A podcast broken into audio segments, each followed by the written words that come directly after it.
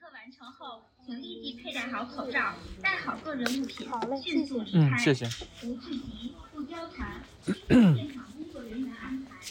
感谢您的配合。好，谢谢。各位居民，核酸检测前请佩戴好口罩。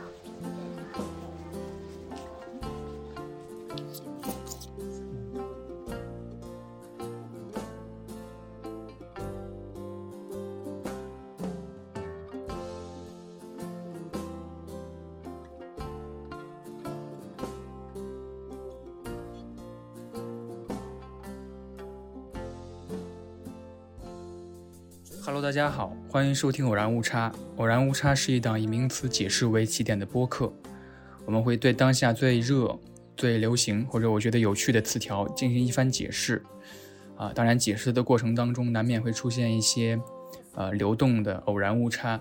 呃，很久没有和大家见面，近期因为我所属的朝阳区疫情变得紧张起来，啊，便从五月初就开始居家办公了，一直到现在。啊，一时间工作和生活的节奏都变得稍微有一点点乱。你最开始听到的那个声音，就是我每日要在小区内做核酸的场景。这几天在家，试点放在了生活的二百米之内，发现工作和生活互相侵入的这个平衡啊，是个很需要培养的技能。而且天气和食材，其实在每一天的过程当中呢，也都有自己的变化。我便越来越觉得，呃，能够在一个封闭的状态下，呃，有自己喘息的机会是非常非常难得的。比如，呃，出门散散步，在小区内散步，或者是看一点闲书、字少的书，或者是重新开始看一个，呃，比较经典的连续剧，等等等等。恰好近日啊，我看到了一个词，一个新词，叫做“低需养人才”。这个词是我在五月初的时候一在一篇文章里看到的，呃，它解释说提倡年轻人去做那种占有资源少但是工作效率更高的人才。我和朋友聊起这个词，我们都觉得我们好像更复杂一点，呃，我们好像更需要生活中那些富有氧气的时刻吧，可以说是，不管是观察天气，呃，观察猫猫，于是我便找来了我的好朋友阿花。他最近也处在和我同样的居家的状态下，我们聊了聊各自生活的细节，聊了聊小事儿，聊聊彼此这段时间以来的感想，呃，聊了聊天气，聊了聊蔬菜。而且这次聊天也跟往期聊天稍有不同，我提前告知了我们会聊天的时间，呃，我也把我的手机号发到了偶然误差的听众群里边。啊，我当时说，如果大家跟我们一样有在隔离状态下的话，希望大家随时在我们聊天的时候打进来，我们会跟你聊几句。总之，呃，这次聊天依然很开心，也希望大家听得开心。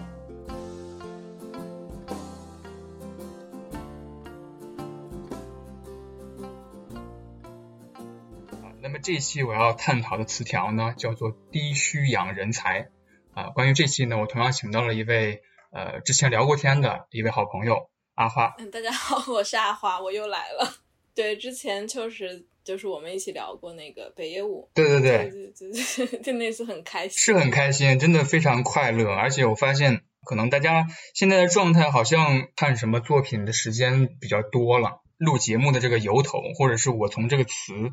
来想要聊天的这个由头，其实也是因为我已经居家了。呃，如果连上五一的话，我已经居家三周了。差不多。那你最开始感觉到影响是？其实这几天一直在家，就会想这个问题，就是影响到底是是你怎么能感觉到的？它到底是一个细节问题，还是比如说客观问题？如果我不出门，我就是按正常生活来过；如果我出门的话，我就是要去做核酸嘛。但是这个核酸是小区或者社区，它会呃每天开展。其实这个核酸是一个常态化，你完全可以把它当做你目前生活的一部分。我是觉得影响的这个方面更不像是一个客观影响，更像是一个怎么说感受和细节上的影响。呃，我每天起来之后要花蛮多时间去，嗯，去保持我一个怎么说社会在线的状态。今天是有什么新闻，或者是我要重新保持和社会的联系。我觉得，因为我们。我们的生活就是从居家开始，就是你的生活是没有他人的，就是物理性的介入的嘛，所以这个感觉会特别特别的明显。是的，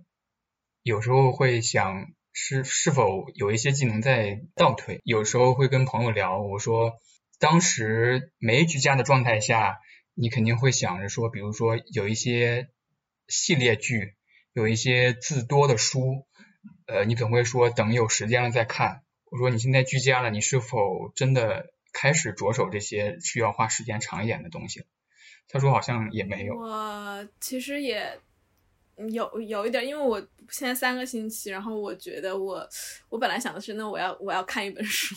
但后来发现其实嗯还是没有时间，还是不知道去哪儿。朋友可能会说，有的朋友会说啊，你居家了真好。嗯嗯。我就说我不想，就是我的个人时间并没有变多，就并没有因为我在家。它就变多，我也不知道为什么。对我也是刚居家的时候，嗯，我跟朋友聊起来，他们就会形容说，可能有一个，呃，你暗暗偷着乐的一个情绪在，然后这样好像自由的个人的时间更多了。但是我发现，其其实掌控自己的生活，或者是掌控自己时间的这个能力是非常需要调教的。当工作和生活互相侵入的时候，你其实就没有下班时间这个概念。因为我我其实现在在我在大学工作嘛，就是我是日本的一所大学，所以其实他们有有很严格的上班和下班的时间。嗯嗯，就是下班了之后我就不工作了。但是我我其实也也有在反思，就是我觉得就是嗯，虽然我在家，就是我我减少这个通勤的时间嘛，但是我可我的更多的时间很多。就是时间会不自觉的去看手机，这个这个花掉我很多时间。我觉得我看手机的，呃，这个频率会比我通勤的时候更多。所以有时候我还蛮，我觉得这样说不知道合适不合适。我还蛮期待出门做一下核酸的，还能看到，比如说社区其他一些老人或者在下面，他们每天呃聊天的那种日常的那种氛围。小区之外，其实店铺都需要你四十八小时核酸。其实离我蛮近的，有一个防控区吧，三四公里左右，所以感觉附近对于附近的一些店铺，对于核酸这件事儿看得蛮重。其实我这边也是，也是会看核酸，但是我还是有每天去散步，嗯，或者是有时候跑跑步，就我下班了可能就去走走走，然后跑一下步。嗯，挺好的，我觉得。而且我觉得就在散步，就在就在做核酸的时候，我会发现其实社区里边老年人他们更频繁的聚集在一起，就是好像就是因为疫情，好像他们更享受 在在社区里边聊天的那种感觉。所以你平时嗯一天的状态是什么样的？有没有一天中自己蛮享受的时刻？我是一个不太爱点外卖的人，呃，所以我基本上都是自己做饭。但是，就算我非常喜欢做饭，一天做三顿，我还是会很烦。嗯，但其实我去工作的时候，我基本上也是自己带饭。我不知道为什么这个差别，就是我每天，比如说我在家里面的时候，我到了十一点多，我就天呐，又要做中午饭了。是的，是的，因为我看你之前写的文章嘛，就说你有列举过一一年有二百五十个左右的工作日嘛，你差不多四分之三的时间。都会自己带饭，这是我很佩服的一点。我带饭的频率很高，包括我最近居家的时候，我有蛮长的时间交给自己去听一张完整的专辑的。我最近就是完整听了一遍林生祥，呃，就是声响乐队的那个《野莲出庄》嘛，他每一首歌都是。一道菜吧，可以说是。那你待会儿发给我，我要去看。对对对，你可以听一下。就是我之前会时不时的挑挑一首来听，一首叫我印象很深刻，叫《对面屋》，不知道，嗯，你知不知道这种植物？我查了一下，这种植物是南方独特的一种植物，它可以做成一个呃类似于卖饭的一样东西，然后它每每每首歌都是这道饭有关，然后包括怎么洗菜摘菜，包括吃饭的时候会跟亲戚聊什么，或者是一些回忆。我听完一整首专辑的感觉就是，我当然我觉得很幸福很惬意，但是我也比较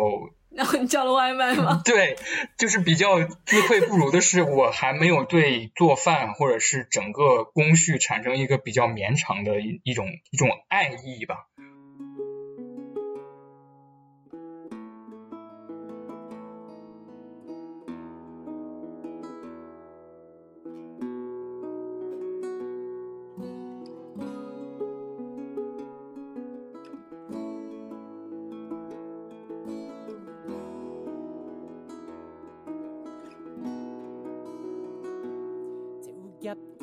对面，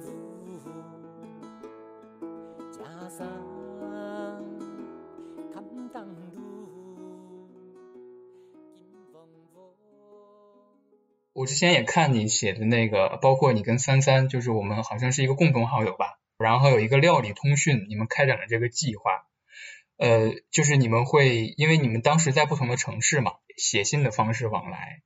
然后里边有几句话我印象很深刻，嗯，因为你当时好像在做一个果酱吧，给你的回信当中好像提了一句话，说因为当时是二零年初的时候，正好是疫情的时候，正好是疫情隔离特别特别严重的时候。对特别严重的时候，然后他提了一句说，嗯，消息那么多，然后好像嗯没有来由的、不正确的，或者一些抱怨的消息也很多，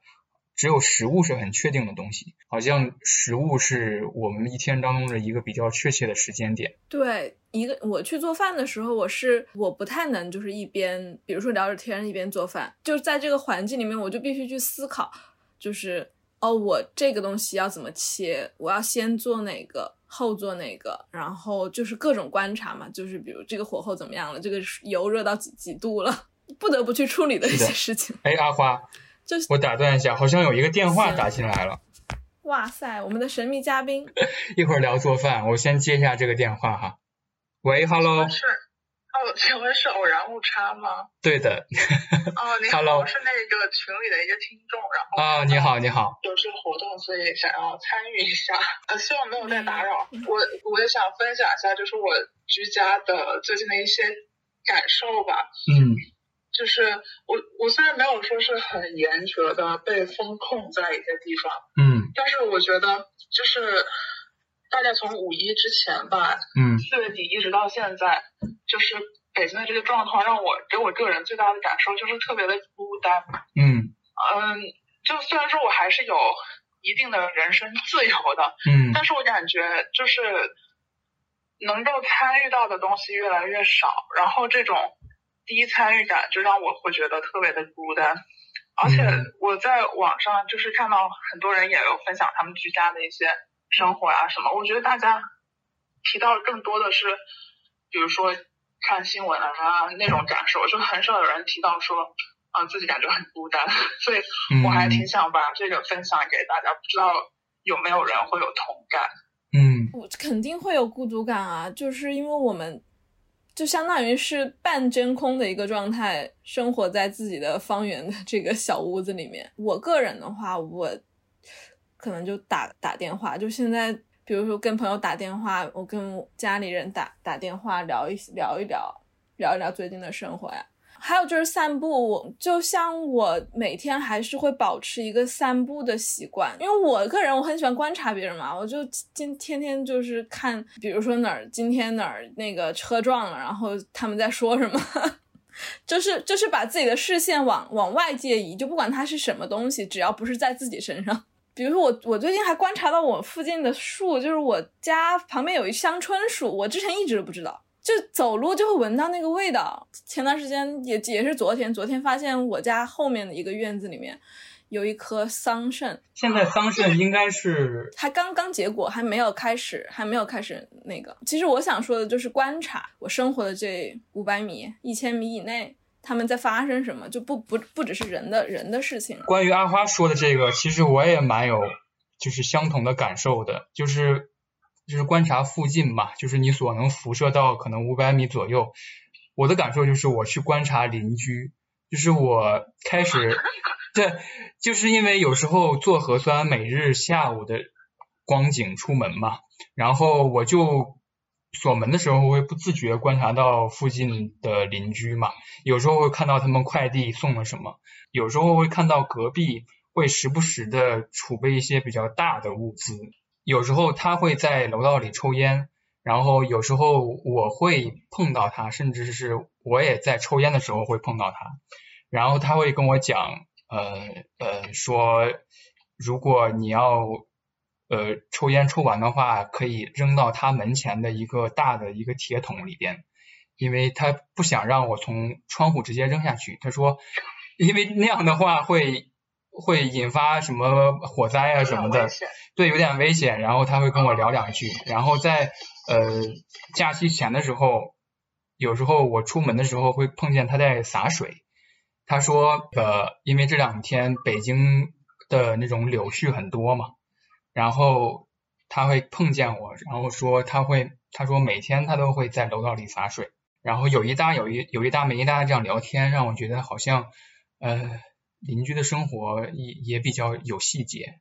也也是很动态的，所以感觉也没有那么孤单。对，是是这样的。我觉得你和就是和邻居之间有互动这件事情还挺，我我感觉还挺少见的。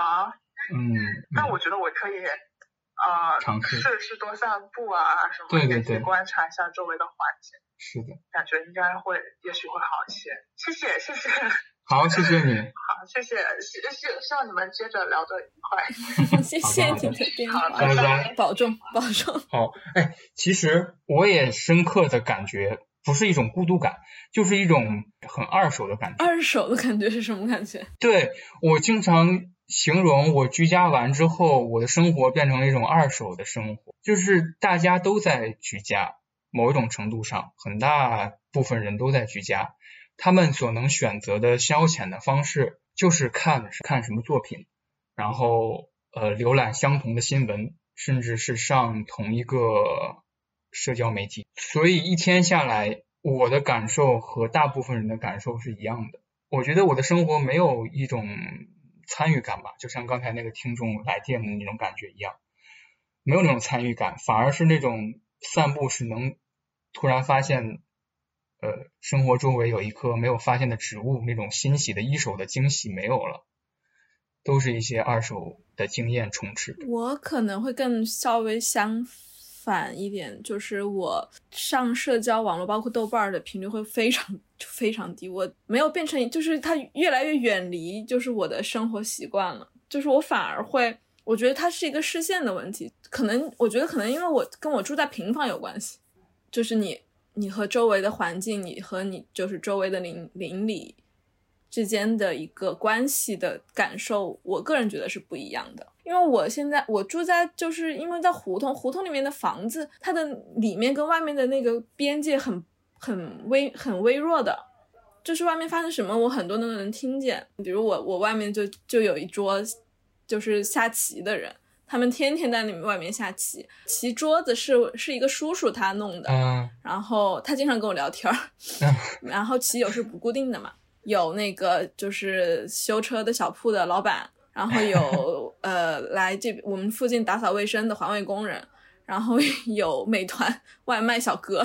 各种就是每每天轮流轮流制，我因为我住在这个环境，所以我。跟这周围的这个环境，它的关系我就会会自然就会近很多。在居家的这段时间，我散步的时间变多了，因为我相当于就是被让自己把这个通勤的时间变成我去外面走三十分钟。哇，我觉得这种方法很好。我之前看了一个朋友圈，嗯，好像感叹了一句：同同在北京的朋友，他说他想要上班一个原因，就是因为他想要拥有下班那个时刻的快乐。其实我刚才也想说，就是胡同公寓楼，呃，这种区别。刚回国的时候是碰到碰上了一个假期吧，然后假期的时候我就在北京住了一个星期的胡同，我住在是民宿嘛，住在南锣鼓巷的一个胡同里边，呃，就是你你出门和回家的时候，你都要在院子里是就是左拐右拐的才能嗯走出去。那很深，就是有时候饭点儿出去，你你会发现，其实你左拐右拐的，你你的邻居们都已经开始做各种各样的菜了。对，对，已经开着门儿，就是厨房其实可能也是一个单独的一个房间。然后我还看到院子里有各种各样的桌子，一看就是临时搭的。可能疫情的时候，可能因为疫情关系没有每天都怎么样，但是我有一次晚上出门，还发现好像胡同里的保安吧，还是什么穿着制服的一个人在跟院子里的其他的爷爷辈儿的人在围着那个临时搭的桌子吃火锅。我觉得那种很很亲密，但是后来正正式工作之后，就选择住在一个青年公寓嘛。呃，如果阿花应该知道吧，就是在草房那边，嗯，就是像素像素小区，就是这个这个名字就非常的贴切，就是你一踏足那个小区，它整栋楼就像像素块儿一样，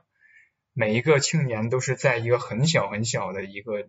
像素块儿式的窗户后面生活着，你没有什么附近可言。周六周日想要出趟楼、出趟远门儿，就要克服自己要等蛮蛮长时间的电梯，然后要步行去附近的呃地铁站，然后要坐地铁去一个什么地方。然后现在搬到了一个老小区吧，就像刚才跟那个听众聊天的时候说的那样，其实感觉到有一点生活在了，就是邻居都是活动的，都是动态的。而且我想跟阿花讲的就是，其实刚才那个邻居不是提醒我说要烟头要扔向他嗯门口的铁桶吗？我在五月几号，好像就是上周的时候，我还经历了一场不算小的火灾。就是啊我住四楼，然后三楼是一个平台，会嗯堆放一些三楼，比如说住客的一些杂物、花盆儿啊，什么东西。嗯然后就在晚上的时候，感觉到烟好大，然后外面好骚动，就是很多邻居就是吵闹的样子。然后听到一声尖叫，我说好像楼下着火了，当时已经完全进入到一个很紧急的状态了。然后我赶紧赶紧去那个洗手间湿了毛巾，凭着我仅有的一些消防的常识，我捂戴着口罩，然后捂住口鼻就出来了。然后楼道里特别特别大的烟，浓烟根本就可见程度很小，才发现三楼是起火了，就是好像邻居有人说是因为楼上扔烟头，然后点燃了扔扔到下面，点燃了三楼的杂物，然后就起火了。我说烟头真不能，对，太挺危险的，挺危险。对，很危险，是很危险。然后就骚动了一个小时左右吧。然后我记得我住右边的邻居是一个中年的大叔吧，就是之前我抽烟碰到的那个人。然后他开门说：“怎么这么大烟了？”然后我就跟他说了一下，说楼下起火了什么的。然后他就说：“肯定是楼上的谁谁谁什么扔烟头什么的。”然后他就火急火燎的跑到三楼，好像去帮助了三楼灭火。听起来像一个挺热心肠的大叔。对，是很热心肠，而且他好像嗯有意无意的在管控着邻居的感觉。因为我第一天搬进去的，对我搬进去的第一个星期，呃，我在电梯里碰见他，他说呃放在门口的嗯杂物、纸箱和垃圾要及时扔下去，说关门的声音小一点，你住在旁边的都是小孩儿和老人，嗯嗯睡的睡眠比较轻什么的。通过这场火灾，反而嗯看到了邻居的一些状态。我我是觉得，就是现在这种环境，嗯、居家的这个这种环境，那不如就去了解一下周围在发生什么。因为如果他如果不居家，那可能周周末就去哪儿玩去了，那就跟朋友去玩去了。但其实那那未尝不是一种陷入自己的舒适区呢。是这样的，所以为什么我今天想聊这个“低需养人才”这个词啊？我感觉阿花可能跟我的就是感受是一样的，就是有点不舒服。呃，“低需养人才”这个词是我最开始看到网上有人议论，然后我找到了好像是呃原原来的出处，提倡年轻人就是做那种占有资源比较少，但是愿意工作效率更高，或者是工作的能力更突出的一类人。我觉得这个不舒服给我感觉很强烈，就是这个词本身这个字面的意思就感给我的感觉就是一种没有弹性的生活。嗯大家好像现在对于必要的这种状态或者必要性更看重了。我觉得一些非必要的，甚至发呆也好，都是一些你你日常生活当中喘息的机会。我们一定要去赞美这种喘息。嗯，对。刚刚那个听众他有说到就是孤独，其实我当时还想跟他讲，我说就把它写下来。我今天想到什么？因为我现在在写日记嘛，我是从去年开始就开始写日记。因为我前几天在翻看我去年在写的东西的时候，我会发现有些东西是，嗯，我当下写下来的时候，嗯，觉得没什么。但是这一次我去看的时候，我会发现有一些东西，就我自己还是蛮触动的。呃，我我可以再讲具体一点，就是去年我去了上海。我在上海写了日记，呃，我昨天在翻的时候，我就往回就就就往回看，然后我看到我写的那些人，他们现在就，嗯，大家都懂的。有一些东西写下来，不管它有没有意义，但至少它是一种释放你自己的想法，一个物化的表现，因为你是落在纸上的，就是它不管是什么东西，它都会留下。我跟你这个感觉，我也有相同的感受。这就是我最近发现自己重拾起来一个习惯或者说爱好，就是我开始重新读特稿，因为我最近在上网的时候，在家的时候，我读了两篇感觉蛮有意义，然后写的蛮好的特稿，不知道你读到了没有？一篇是写就是熊阿姨。她发的一篇是讲，嗯，被强暴的那些女孩们的一篇特稿，然后还有一篇是是写是人物的一篇特稿，是写脱口秀，就是单立人和效果的一篇特稿。然后我读完这两篇之后，呃，我又感觉到特稿的魅力，就是它就像你说的，它是一个很挖细节的东西。它是需要大量的时间去描述细节，然后我又翻看了一本，就是怎么说呢？从大学，我大学是学新闻的嘛，然后我大学买了一本书，叫做《南方周末特稿手册》，是一本就是当年零几年的时候南方周末的一些专题的特稿的文章，然后我从毕业之后就一直带着带在身边。呃，我一直没有说读完的状态，但是有时候会拿起来随便读几篇特稿，然后读完了两篇感觉印象很深刻的特稿之后，我又开始读这本书，然后我发现零三年的一些事儿，零三年零几年的一些事儿跟现在的事儿真的是有一些嗯奇妙的呼应。你刚才提到了你去年写到的写的上海跟今年的上海有一种奇妙的呼应，然后我读了一篇文章叫做。读了一篇特稿，叫做《举重冠军之死》，当年零三年刊载在《南方周末》的一篇文章，是讲零三年的时候，呃，一个亚运会的举重冠军刘才丽，这个举重冠军是在一九九零年获得了亚运会的举重冠军，但是他之后生活一直很困顿，也就是说过得很穷啊。之后做过，比如说做过门卫保安，或者做过什么样的事儿。而且因为他这种过度肥胖，导致了他呃产生一些，比如说睡眠困难症，比如说低呃那个缺氧症这种病症。然后零三年呢，又恰好是非典时期比较严重的一个阶段。当时那个文章里边就写刘才丽这个举重冠军，在他生命的最后一个时间里边，他是如何度过的。然后它里边有几个描写，我觉得读来有点魔幻的感觉，就是呃刘才丽这个举重冠军，在他已经感觉到自己身体已经非常的不适，就是夜间睡眠会突然就是窒息，就是因为他肥胖的病症，然后导致他肺部的功能受到损害，然后他觉得他要回老家，回到父母身边待一段日子，然后在。待一段日子的时候，发现自己的病症可能比预想的还要糟糕，然后自己食欲不振，吃的也不好，然后就说要不去医院住院看一下。然后他因为非典期间，然后他妈妈呃就说你你这样食欲不振，然后还伴随着发烧，他说你不会是得非典了吧？然后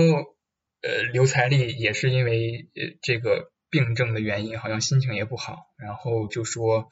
呃，他也一直抗拒着去医院，因为他说住院就隔离了，能回来吗？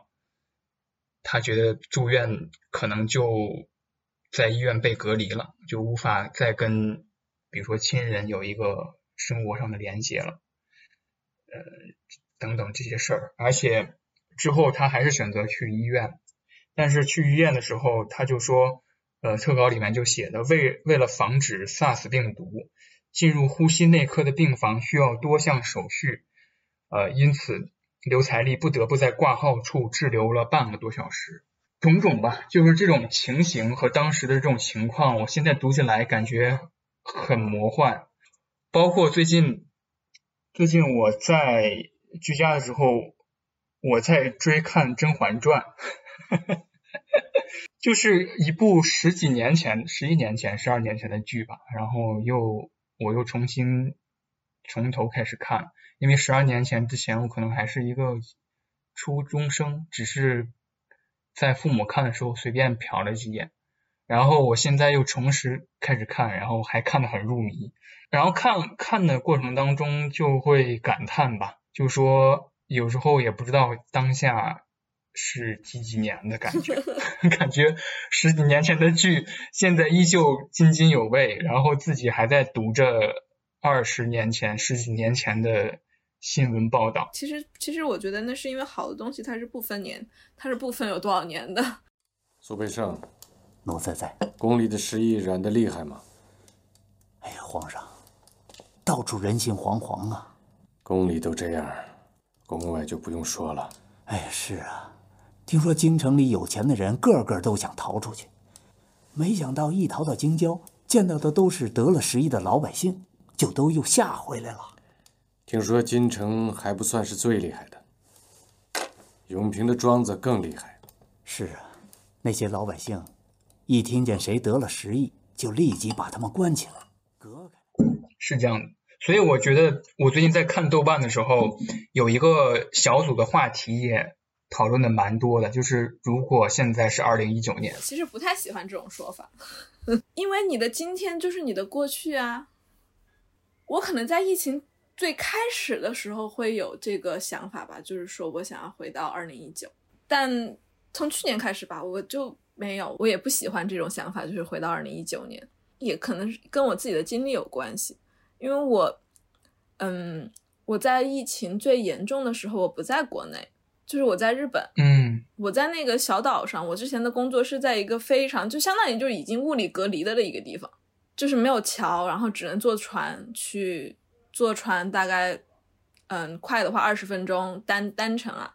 慢的话四十分钟单程往返的一个地方，就那个那个地方就是被海隔离的一个小岛，就四三百多口人，全是老年人。我没有朋友，我在那儿也没有朋友。然后我的上班的地方，我通勤两分钟，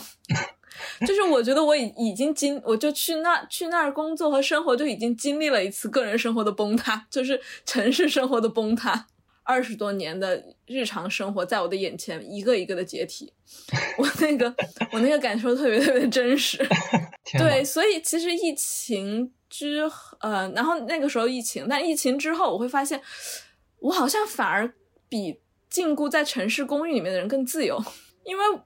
我本来就是被隔离的，但是在这个范围之内我是自由。是的，是的，是的。其实我们的日常生活是非常脆弱的。城市生活也是非常脆弱的，在疫情发生之前，这个东西这个脆弱性是看不见的，就是它看不见，就相当于就不不存在。稍等一下，我我去上个洗手间。嗯，去。对，我们休息一下。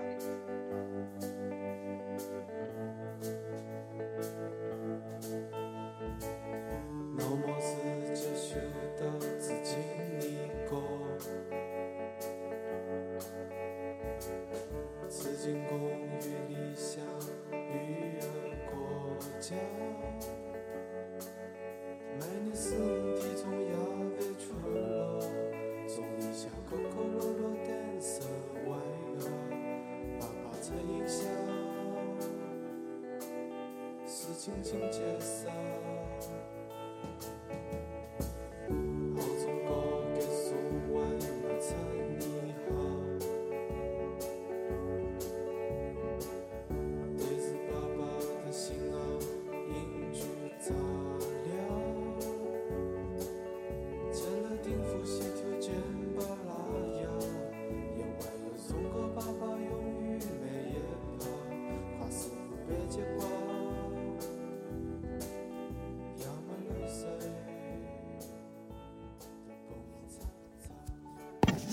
，Hello，回来了。啊，刚才一开一开门的时候，就是我家的猫猫，我家猫猫叫摩西，啊，哇哦，起这个名字当时是因为捡到它的那一天是那个双雪涛老师宝珀文学奖获奖，啊，然后我蛮喜欢那个平原上的摩西嘛，然后是一只黑猫，它几岁了？它一岁多不到两岁，它吃不胖，它一瘦起来就感觉有点手长脚长的。它可能是个超模，它可能是个超模猫，它可能不是摩西，它可能叫超模。居家之后，我频繁的跟猫猫生活在一起，我有时候会观察它生活的习惯。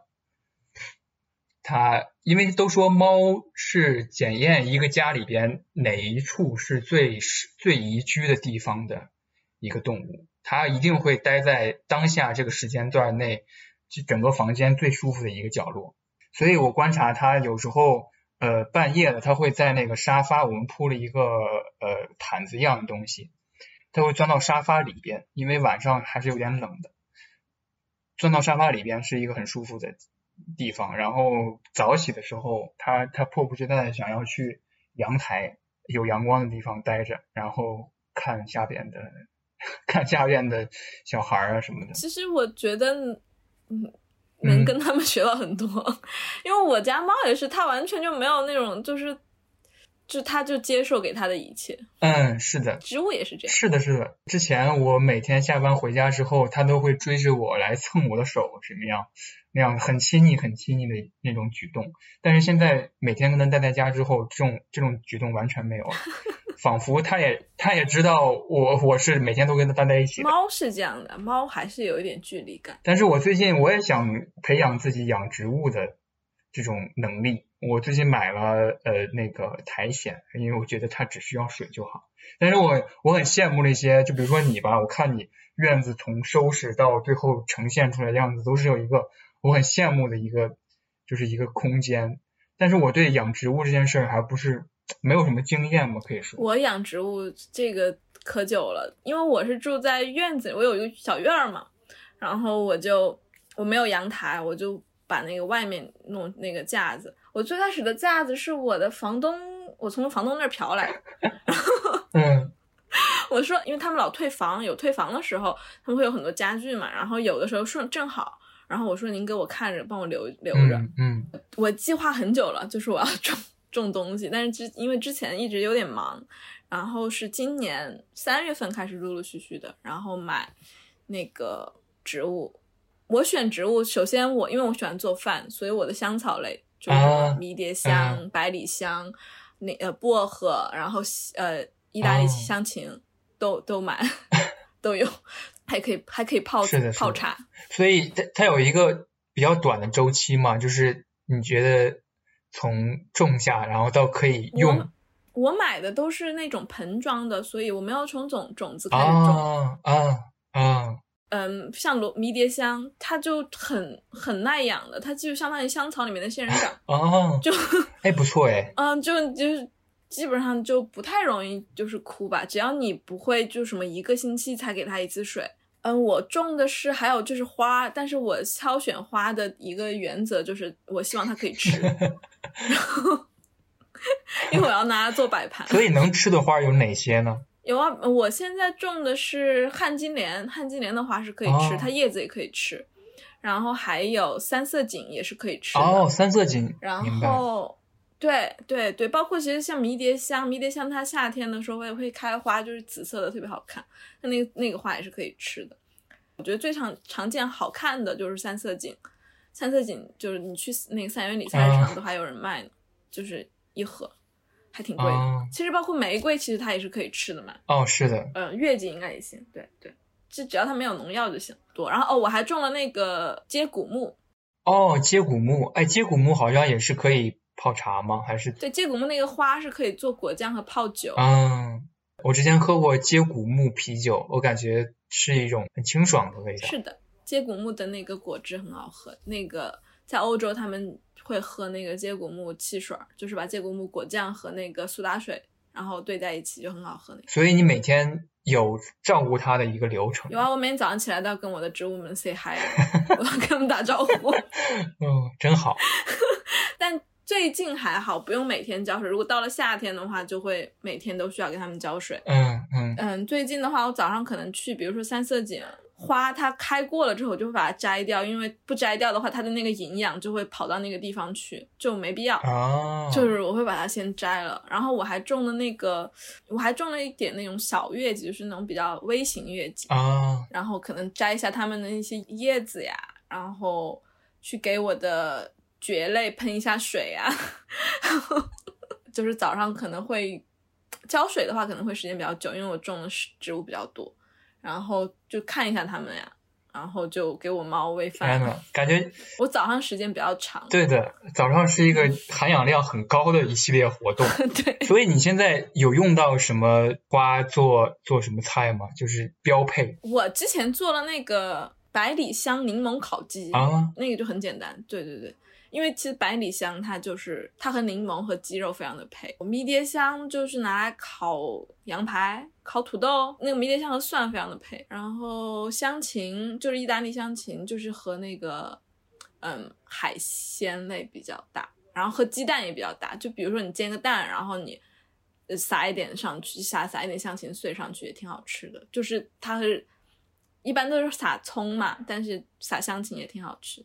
过上了有香草就可以去摘的生活，这我比较满意。我也我我也会试着种一些迷迭香，我觉得不错。它能够让你意识到，我觉得让我意识到嗯时间的变化。我也在想，就你说要录这个播客的时候，就是居家，就比如说我其实不出门的话，其实也是相当于就是脱节吧。嗯嗯嗯，但是包括做饭，然后包括我去养植物，它会让我意识到时间的变化，就是每天 时间它就是有变化的。但我觉得其实大部分的时候，我上班的时候我是没有时间去感受嗯嗯嗯它的变化的。对，我也很想提一下，就是说对时间的这个概念，我觉得是蛮重要。怎么说呢？好像要分很多的小事儿来说。呃，现在我居家之后，呃，因为之前的一些焦虑嘛，我觉得我可能要囤一点货，然后我就频繁收一些快递，然后会有一些盒子。呃，然后一次出门做核酸的时候，发现楼底下是有收纸箱，就是收破烂的阿姨。嗯，跟她聊了几句之后，留了电话号码，然后就把那些纸箱啊，然后喝的一些饮料罐子呀、就有意的开始收集起来。就是收集到一定量的时候，一定会想着说，哎，今天是不是要卖一下？时不时的看阳台说，嗯，阿姨什么时候来？然后就这么几次之后，我发现阿姨是在有一个固定的时间来的，就是下午四五点钟，然后他会一直到我刚才还听到收破烂的声音，就是现在已经是八点多钟了，八九点钟，他是在这个时间段来的。即使你一天中你今天没有什么东西要卖，或者是没有什么纸箱什么东西，但是你会听到声音说收破烂的什么的，然后你不用看表你就知道现在可能是什么时间了。我觉得这个还蛮蛮有意思的。还有一点就是，包括我在疫情期间，我也开始学着做饭嘛。就是你刚才提的那几道菜，我好像大致能明白那些植物是什么什么香味的。因为你跟你说烤鸡和柠檬，还有一个百里香百里香比较搭。对，因为我最近学做了一道菜是那个呃火烧云，不知道你吃过没吃过？没有，火烧云那个店铺的那个油焖鸡，它里边用到了一个我之前完全陌生的一个食材，就是香茅草。哦，果然我猜到了，我应该是香茅草。对，雪做那道菜，我第一次接触到这个东西之后，我觉得它的香味是我很喜欢的，就是带一点柠檬草的感觉，然后稍微有一点那种新新的味道。嗯所以刚才那些，比如说学着做饭，或者是观察猫猫，或者是去听外界的一些声音，社区里边的一些叫卖的声音，呃，收破烂的声音，这些这在我一天当中形容了，也形成了一些确定和喘息的时刻，就让我感觉，嗯，生活还是有点弹性，还是有点时间感那我。反而问你一下，就是你的弹性，你生活的弹性消失在哪些地方？首先，我觉得，比如说跟你聊天，就会就会觉得散步是好的，养一些易养的，然后可以作为作为菜的植物是好的，是因为你有自己生活的习惯嘛。但是比如说像我，一天都是平铺开来的，都是二手的经验，这种人，我身边的同朋友也很多是是我这样的。如果大家都是这样的，你跟这些人聊天聊的都是同一套东西嘛？我觉得这种是消失的弹性，嗯，就是大家非必要的东西断舍离掉了，就是因为非必要的这这个习惯。嗯，我其实现在看书的时间会比看电影的时间多，也 不知道为什么。看书会带给我更多的就是精神上的满足满足感吧。其实我前段时间看了那个《纽约美食地图》，我特别喜欢那本书是。Food City 那个吗？就是纽约餐桌。对对对对对，纽约餐桌不是纽约美食地图。对 对对，对纽约餐桌那本书我非常的喜欢，就因为不能不能不能出去，然后我感觉就是像在听他们讲话，就是我在像在听嗯嗯嗯，这些厨师，包括他的小摊贩，或者是他是肉贩、鱼贩，在听他们讲话，并且在知道这个城市的历史。包括我今天就特在想，在怀念京都，就是因为我看了一本我很喜欢的，就是京都的餐厅的的书，嗯，一定程度上弥补了就是现在出不去吧，并且让我以在另一个维度上知道了，就是嗯哦，外面的世界有这些东西。其实最后我想说的一点是，最开始我们提到那个词，就是低需养青年，其实它伴随的还有很多词，比如说呃战略性稳健，比如说简育系，比如说苟住这些词，不知道你听没听说过？可能也是我这次提起你才第一次听到，对，我会给你解释一下。就是这种这种词现在被构建很多，以我的话来说，战略性稳健或者说苟住，就有点像我刚才形容的，把非必要的东西都抛除掉了，呃，囤积一些生活必需品，比如说酒精，比如说一些菜，然后会能省一点是一点，就是把必要的这种想法贯彻到生活的每一个细节上。我其实是觉得这些词，我可能从另外一个角度来看，我会觉得这些词跟我没有什么关系。嗯 语嗯，言它指代的到底是什么意思？我这些词在我听起来，它们就像是浮在天上似的。那它就像是一件衣服，但是谁去穿呢？反正我不去穿。我觉得最最后这句话才是重要的。但是现在的状况就是没有任何人愿意去穿它，就是没有任何人愿意成为这种人才。我们就打一个比方说，这一件衣服，它不是一件制服，嗯嗯，那就让它存在吧。我觉得跟你聊这些词反而是很有意义的。我因为我觉得你跨过了这些词所代表的一个时间段。我觉得我们是在一个语言很危险的一个时一个时候。其实，其实语言它本来就是很危险的，包括比如说我跟你聊天，我们之间其实会有误差。有可能，我觉得低虚氧这个词肯定不会出现在你的生活当中。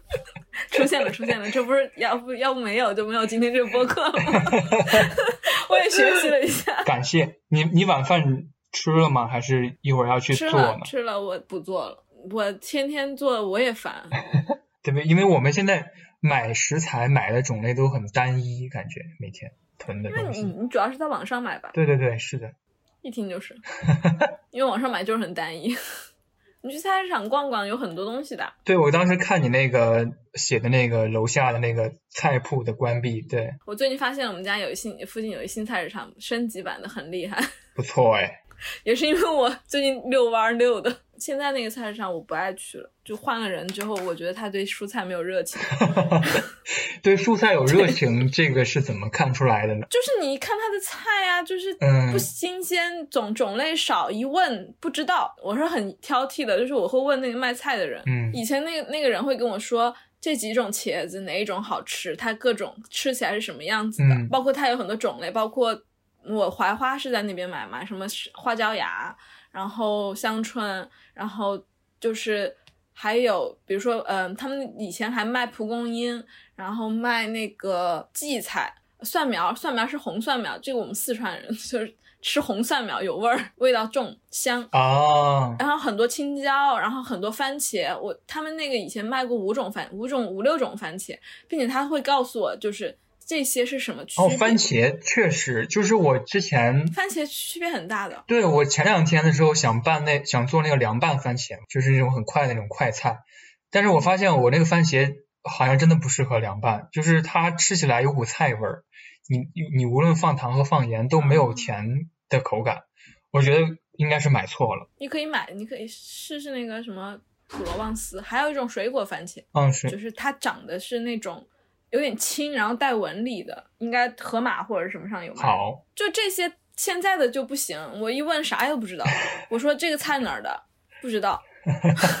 那茄子要怎样分辨呢？茄子有有圆茄子，然后有长茄子，然后嗯长茄子要分那个瓣儿是青的还是紫的，啊，紫的它会更好吃一点，会更软一些，然后青的它那个皮是硬的，就那个长茄子。嗯嗯嗯，然后还有线茄子，线茄子是最好吃的，它那个皮特别软，特别适合拿来烧。但是我现在的那个就是那个易主的那个菜市场，他就不卖线茄子，我都跟他说了好几遍了，我说那线茄子好吃，然后他就是不进。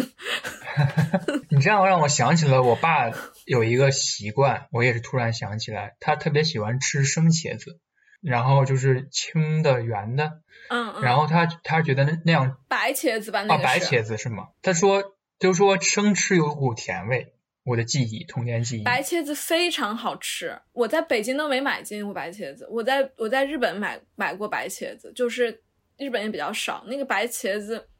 特别特别好吃，那是茄子中最好吃的。但日本的那个白茄子是纯白，它就是真的是白。这边的白茄子我看见还是带青的，就是它那个外皮还是带青色，就是很简单，就是你切你切片，然后拿油煎，煎完撒上盐就 OK 了，就很好吃。就是其实还是要去菜市场，我就是那种看到菜市场我就要进去的人，然后然后我就去看他们这些菜有好不好，那那有没有什么诀窍啊？就是鉴定一个菜市场好不好？就看它种类多不多啊。然后其实河马是可以的，就是河马还挺好的。哎，对，是我我家附近蛮近有一个步行距离有一个盒马。有一次我买错菜的经历让我觉得盒马还是挺丰富的。就是我买买蒜头，我买成那个新蒜，那个蒜是滑的，哦，它是湿的，我完全就是一筹莫展，就是 不知道该怎么处理这个蒜，所以它我只处理过一头，然后剩下的我就放在那儿了。对，因为它可能不太能放吧，因为因为一般的蒜它都会它是干的嘛，它就是外外皮是干的，它那个会放的比较久。新蒜不太易储存，并且它的味道会，呃，我们说就是熟蒜的话，它它放久了，它的那个味道会比较厚，就是它比较，嗯，老成，对，比较老成。对希望就是听到这期节目的大家和我去 培养起来去菜市场的爱好。而 且你菜市场还可以跟人交流，你就会问他，你说这这怎么吃啊？这怎这是什么呀？而且你还可以观察到一年四季的变化。虽然北京不是那么的强烈，但是还是有的。就哪个季节该吃什么东西，是摆在菜市场的。哎，你这样说让我想到了我最近在看了一个漫画，就是丰田彻也一本漫画叫《护目镜》，它里面有一句话就是，呃，是他爷爷对他一个外孙女儿说的。他们拍着摩托车去海边，然后他就跟他说，你要时刻注意到空气中的味道，每个季节的空气中的味道都是不一样的。对呀、是不一样的，包括天也不一样的，云云也云也不一样。天确实不一样。我现在因为居家的原因，我时常会发呆看向外面的天，确实是这样的。北京四季其实挺分明的，特别现在北京越来越像南方。哦，是吗？你想，现在这个时候北京应该是很热的。北京从去年开始非常的像南方，它包括它的湿度，哦，对对对对对，外没有任何人去提这件事情，都在居家。但是你们有没有感觉到地球在变化？这全球变暖了。就我觉得这个比我自己的自己的事情重要多了。我有我有注意到一个豆瓣广播说，现在北京比上海还上海，就是在形容阴雨对连啊，绵。就是北京就是很南方，现在北京就是它的湿度、它的气温都是都是南方的温度，这个不是北京以前的样子。北京比如说去年下雨下的我迷迭香都死了，就本来它不应该死的，就是就很多东西是因为在城市里面生活你是看不见的，但这其实是关系到我们自己的生活。包括居家之后，我也关注到一个细节，在居家初期四月底的时候，不是很适合开窗，因为如果开窗的话，一晚上在纱窗上的柳絮就会被吹进房间。对，但是现在柳絮在减少因，为它已经过过季了嘛。过季节了，嗯，这可能是我之前没有过的一个经验。柳絮，我我的院子全都是柳絮，全我那薰衣草就成了那个，我觉得都快成圣诞老人了，真的是。因为我最近在研究北京的树嘛，就是，嗯、因为他们种了很多那个，嗯，我们有很多可以观察的。散步的时候，所以书上有很多东西的，真的有很多东西。而且我我有一次散步的时候，我注意到就是北京主要干道上的树是有贴标签的。啊，我目前还不知道那个标签是干嘛。嗯，是一个像分类的一个小标签，是 C 幺零五，就是之之类的标签。对，因为他们都是有有要管的嘛，对，要有编号的，都是要有身份证的。原来如此。如果大家不注意的话，树还挺寂寞的。而且现在是北京最好看的季节，我今天还去，我今天去景山公园，我就是想去看看北京。五月份的北京真的非常的漂亮。我觉得我家的猫也在主动参与到春天的这场行为当中。它会去到向阳的房间，它会叫我，它想要把让我把窗户开开，因为把窗户开开能听见鸟叫。然后如果它听见鸟叫的话，它会跟鸟对话。对啊，所以其实包括鸟叫啊这些，就是你会发现冬天其实是没有的，这些就是非常细微的东西。就是我觉得生活是可以很热闹的。我觉得这是一个大家都缺乏的一个观念。我们根本就不是所谓的这个地球的主角，因为这个地球上有太多太多其他的生物在共享着生活。猫猫真的是这个，其实也是之前别人告诉我的，就是我我可能以前会觉得啊，这个猫比如说生活在这个环境会觉得不好啊怎么的，但是就是我在日本的时候有一个我一个忘年交一个老奶奶，我好朋友，她跟我说，她说其实猫不会的，她说猫它生活在哪个环境它都会它都会接受这个地方，它它其实并不会这样觉得。然后我觉得一下醍醐灌顶，我觉得是我自己在自作多情。从这次走第二个路口左拐，春天小姐，她站在烟店的门前，又是一夜等待。今天没有往日那样的好天气，亲爱的春天小姐。她手里拿着浅绿色的花边上，春天的风像样了吗？美丽了吗？不讲了吧。春天的风像样了吗？美丽了吗？